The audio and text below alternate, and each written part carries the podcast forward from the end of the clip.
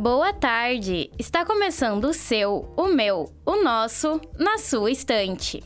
Pegue o seu café ou seu chá, se acomode, que iremos embarcar nessa viagem. E quem te acompanha sou eu, Amanda Estela Túlio.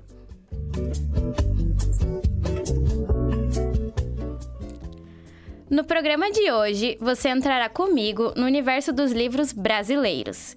Teremos aqui quais são os livros que você tem na sua estante, uma conversa animadíssima sobre os livros nacionais e mais.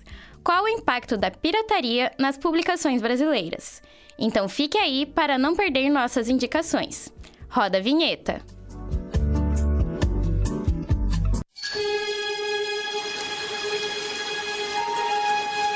Na sua estante.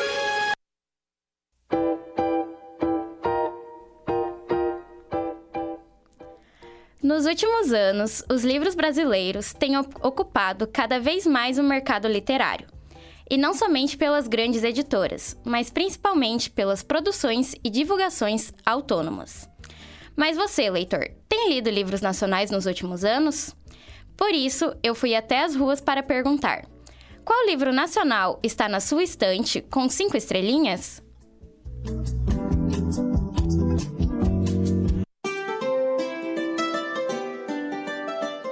Tem na sua estante? Qual o seu nome? Uh, Daniele. Qual o seu livro favorito brasileiro na sua estante? É Jantar Secreto do Rafael Montes. Qual o seu nome? Fernanda. Qual o seu livro favorito brasileiro na sua estante? É, na minha estante, o meu livro favorito brasileiro é Lucila, do José de Alencar, e também poemas da Cecília Meirelles. Qual o seu nome? Giovanni Ribeiro Paiva. Qual o seu livro favorito brasileiro na sua estante? Qual o seu nome? Gabriel. Qual o seu livro brasileiro favorito na, na sua estante? Menino de Engenho, do José Lins do Rego. Favorito é Capitã de Areia, de Jorge Amado. Qual o seu nome? Jéssica. Qual o seu livro favorito brasileiro na sua estante? Água Viva, da Clarice Lispector. Qual o seu nome? Lara Roberta Apolinário Silva. Qual o seu livro favorito na sua estante brasileiro? Noite de Alface, da Vanessa Bárbara, uma jornalista. Qual o seu nome? Maria Clara. Qual o seu livro favorito brasileiro na sua estante? É Livre para Recomeçar, da Paula Alexandra. Qual o seu nome? Meu nome é Nathalie. Qual o seu livro favorito brasileiro na sua estante? Meu livro brasileiro favorito acho que deve ser. Ai, como que é? Uma Mulher do Escuro, do Rafael Montes. Qual o seu nome? Vitória. Qual o seu livro favorito brasileiro na sua estante? É o da Thalita Rebouças, Confissões de uma Garota Excluída, Mal Amada e um pouco dramática.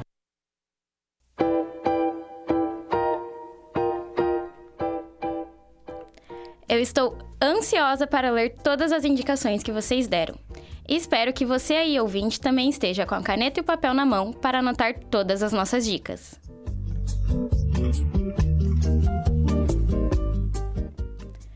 E hoje, nosso bate-papo aqui nos trará um ponto de vista mais amplo sobre as literaturas brasileiras. Hoje, aqui na mesa, temos Ana Beatriz. Oi, oi. Luísa Viana. Oi, gente. E Maria Clara Sebem. Oi, oi. Primeiramente, não posso deixar de perguntar, é claro, quais são os livros brasileiros favoritos de vocês? O meu favorito é Iracema, de José de Alencar. Aí eu sou meio indecisa, mas eu acho que eu tenho que falar que é o Peso do Pássaro Morto, de Aline Bey. Dois ficam no top 1 para mim, que seria Sagarana, do João Guimarães Rosa, e Ânsia Eterna, da Julia Lopes de Almeida. Gosto muito desse também. é, a gente não tem como falar, obviamente está no top favorito de quase todos vocês, de produções brasileiras, sem falar sobre os clássicos que a gente sempre vê, né? Uh, qual foi a história que mais marcou vocês dentro desses clássicos e por quê? Ana? Ai, foi a maneira que ele trouxe, tipo, a questão do indígena, sabe? Foi algo meio Pocahontas, só que um pouquinho menos romantizado. Porque eu lembro que quando eu li, eu fiquei completamente apaixonada no A Virgem dos Lábios de Mel. E quanto mais eu li o livro, eu fiquei extremamente indignada com o fim que a Iracema levou. Só que eu fui 100% cativada por ele. Eu acho que a maneira que ele escreveu, a prosa, foi muito bem escrita, foi muito bem trabalhada. E, tipo, eu acho que ele não queria dessa forma, mas foi algo que nos traz uma indignação que eu acho que é o papel principal desse livro. Lu? Eu acho que dos clássicos, não tem como não falar de Capitã de Areia, do Jorge Amado. que ele foi escrito há muito tempo, né? Mas ele traz é, temas muito atuais, que até hoje em dia, tipo, a maneira que ele foi escrito, ele é muito realista e ele é direto e simples, então eu acredito que todo mundo consegue se identificar com os personagens, principalmente com Pedro Bala, que tem o meu coração. Maria? Então, teve uma coisa que mais me marcou nos dois livros que eu considero os meus preferidos, e é a questão da sinestesia, que é quando você consegue sentir outras coisas quando você tá lendo, sabe? E nesses dois livros, no Sagarana tinha a história de São Marcos, que ele perde a visão, e eu lembro que eu fiquei muito chocada quando eu li aquilo, porque eu conseguia sentir tudo que ele estava sentindo, e ele andava tipo por uma floresta e eu conseguia sentir cada segundo que passava daquilo, as coisas que ele sentia, como estava o tempo. Eu conseguia quase cheirar, ouvir, sabe? E em Ânsia Eterna eu senti isso também em alguns contos, principalmente As Rosas e A Valsa da Fome, em que eu conseguia, assim, é, a partir dos meus outros sentidos, eu conseguia mergulhar nessa história e não só, tipo, ler letras e palavras num papel, mas realmente, tipo, me aprofundar nelas e sentir elas completamente. Tá envolvida ali 100% na história, Sim. né? Uhum. É, aqui a gente tá envolvendo bastante os clássicos, justamente porque é a coisa que a gente mais vê na questão do ensino médio ali, por eles serem livros muito abordados durante o vestibular, né? Durante o ensino médio. É, obviamente, eles fazem parte da nossa história, não tem como negar, né? O Brasil, hoje em dia, a Academia Brasileira de Letras é reconhecida mundialmente justamente pelo peso que ela tem, né? Pelos autores. Mas vocês acham que isso, tipo, num grosso modo, ajuda o incentivo à leitura adolescente? Olha, nem um pouco, nem um pouco. Não, não acho que tem que parar de pedir para lermos os clássicos, né, durante o ensino médio, mas a forma como eles pedem é, tipo, parece que a gente tá sendo obrigado a ler, e numa época que a gente não consegue se identificar tanto, e, tipo, passa a ser uma obrigação, e faz parecer que eles perdem um pouco a magia que eles têm. Lógico que uns menos que os outros, mas acredito que não, não, não é feito de uma maneira correta. É, eu vou ter que concordar com a Luísa, porque eu lembro que a minha história com Sagarana foi exatamente essa. Até o meu ensino médio, eu escutava tanta coisa ruim desse livro que eu tinha medo dele. Tipo, quando eu senti que, ah, eu vou ter que estudar esse livro pro vestibular, eu senti que ia ser um peso, que ia ser um, ia ser muito árduo, que, enfim, ia ser complicado, eu não ia gostar de jeito nenhum.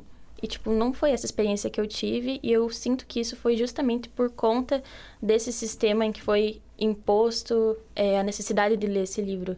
Não como algo que, tipo, eu precisaria disso pra minha vida, mas assim, ai, preciso disso para outras coisas que na época eu não dava tanto valor.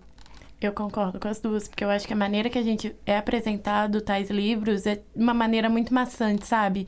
Tipo, você tá entrando no ensino médio, ou às vezes tá finalizando e tá preocupado com o vestibular, e aí eles passam um livro de uma forma tão pesada, tão difícil de você conseguir acompanhar, de você entender o que tá acontecendo, que você não aproveita uma, aquela leitura. E tem livros clássicos brasileiros que são realmente, assim, ruins.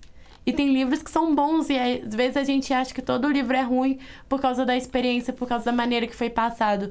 Eu acho que se nas escolas tivesse uma leitura mais interativa, sabe? Uma leitura em comunhão, às vezes seria mais fácil das pessoas conseguirem realmente terem esse gosto pela leitura. E não só isso, né? Quando a gente lê pro vestibular, a gente lê, tipo, meio que estudando o livro, lê pensando no que poderia cair de cada pergunta. Então você faz meio que uma análise do livro, você não aproveita a leitura. Exatamente. É uma leitura muito mais crítica, assim, não do jeito bom, mas uma crítica só pra gente pegar, às vezes, algo para um repertório de redação, ou algo pensando, nossa, isso aqui cairia em linguagens, ou isso cairia em filosofia, e você acaba, tipo, às vezes, perdendo a mensagem do livro. Uhum. É, vocês deram algumas opiniões, né, sobre o que ajudaria a gente a, ler, a criar gosto por esses clássicos, né, pela nossa história. É, vocês acham também que é pegar livros atuais, mais contemporâneos, e inserir na literatura dos jovens ajudaria, tipo, esse desfalque na literatura infanto-juvenil? Olha, eu honestamente não acho. Porque eu acho que o problema é mais a instituição, a maneira que ele vai ser apresentado. Eu poderia muito bem pegar um crepúsculo e passar do jeito que eles passam na escola, que o pessoal continuaria não tendo gosto, iria achar Bella e Edward incrivelmente chatos. Então eu acho que se você muda a maneira que você vai apresentar o livro, qualquer livro é bom. Você vai ler Iracema, você vai amar. Você vai ler Senhora, você vai amar, entende? É como você vai ser apresentado aquela experiência. Até porque muitos desses livros clássicos a gente consegue trazer para o presente, assim como a Luísa tinha, tinha falado, né? é, são livros que, mesmo sendo tão antigos, eles tratam de coisas que a gente ainda considera atuais, problemas que a gente ainda vê hoje em dia e que a gente consegue trazer para a atualidade. Mas se a gente não tem essa discussão em sala de aula, não tem como a gente levar isso a sério. É, isso leva exatamente para a próxima pergunta, que uma coisa que a gente percebe muito é que os livros antigos têm é, críticas sociais atuais ainda, né? Tipo, a gente tá vendo, inclusive, várias é, reescritas desses livros para literaturas atuais. É, vocês acham que os livros atuais têm vindo com essa pegada também da crítica social ou eles estão indo para uma abertura mais comercial, assim, vamos dizer? Eu acho que tem de tudo. Eu acho que a parte da crítica que continua tipo, acontecendo não é nenhuma coisa boa, né? Quer dizer que ninguém consertou nenhum dos problemas que falavam há muitos anos atrás e que ainda tem que abordar sobre isso. Mas acredito que, voltando para a pergunta, que hoje em dia os autores brasileiros estão sendo mais é, reconhecidos, então a gente começa a conhecer mais livros deles, não que eles começaram só agora a fazer livros comerciais, sabe? Então é isso, mas vocês têm alguma, alguma opinião a mais sobre algum livro para dar, alguma indicação?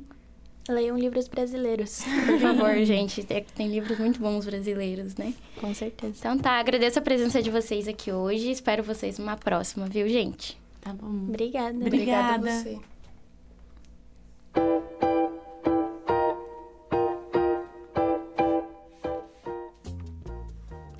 Não podemos falar de produções nacionais sem falar sobre a pirataria. Mas você sabe o que é? A pirataria é também conhecida como pirataria moderna e é o ato de vender ou distribuir conteúdos ou produtos sem a autorização prévia do proprietário. O produto pirateado pode ser original ou uma cópia reproduzida sem o aval de quem o criou. O assunto veio à tona nos últimos dias com relatos, principalmente na rede social Twitter, de autores brasileiros contando o quanto estão sendo prejudicados pela pirataria de suas obras. Canais de conversas como Telegram facilitam a pirataria desses produtos, muitas vezes em livros digitais, os famosos e-books, já que não possuem nenhum código de rastreio de arquivos enviados entre amigos. Vale lembrar que, no Brasil, a pirataria é considerada um crime contra o direito autoral e que pode resultar na reclusão de até 4 anos, além de multa. Pois não se choque, a pirataria não se resume a livros caros de grandes editoras. Ela também atinge autores independentes que cobram valores bem mais baixos por seus livros.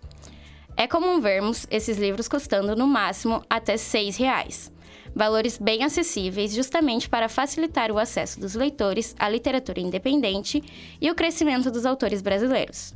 Mas por incrível que pareça, livros tão baratos e acessíveis também estão sendo pirateados. Isso leva a uma desvalorização do trabalho do autor, diminuição das vendas oficiais, que podem estar gerando uma fonte de renda para esse autor. E o mais importante, também acaba desvalorizando a leitura nacional como um todo. Então fique atento.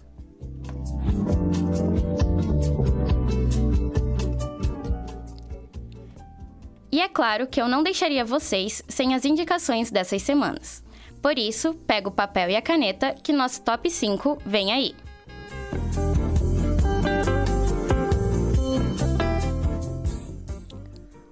Hoje indicarei cinco obras independentes, todas elas disponíveis no Amazon pelo Kindle Unlimited, e segue a lista. A Bicicleta, a Bicicleta de Dálias Vermelhas, de Eduarda Short, Sun Kissed, de Bianca Barros, Hurtstacker, da Vitória Mendes, Para Onde Vamos Hoje, da Carol Vidal, e O Último Amor de Vênus, de Marina Bittencourt. Não pirateie e apoie essas autoras. Garanto que você não vai se arrepender.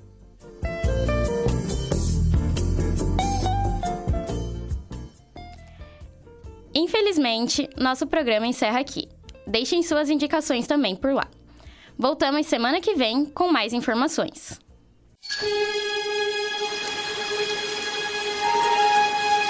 Na sua estante.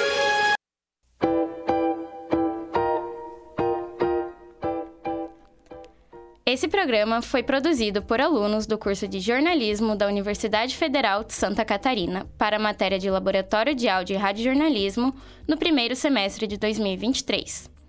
Roteiro, locução e edição por Amanda Estela Túlio.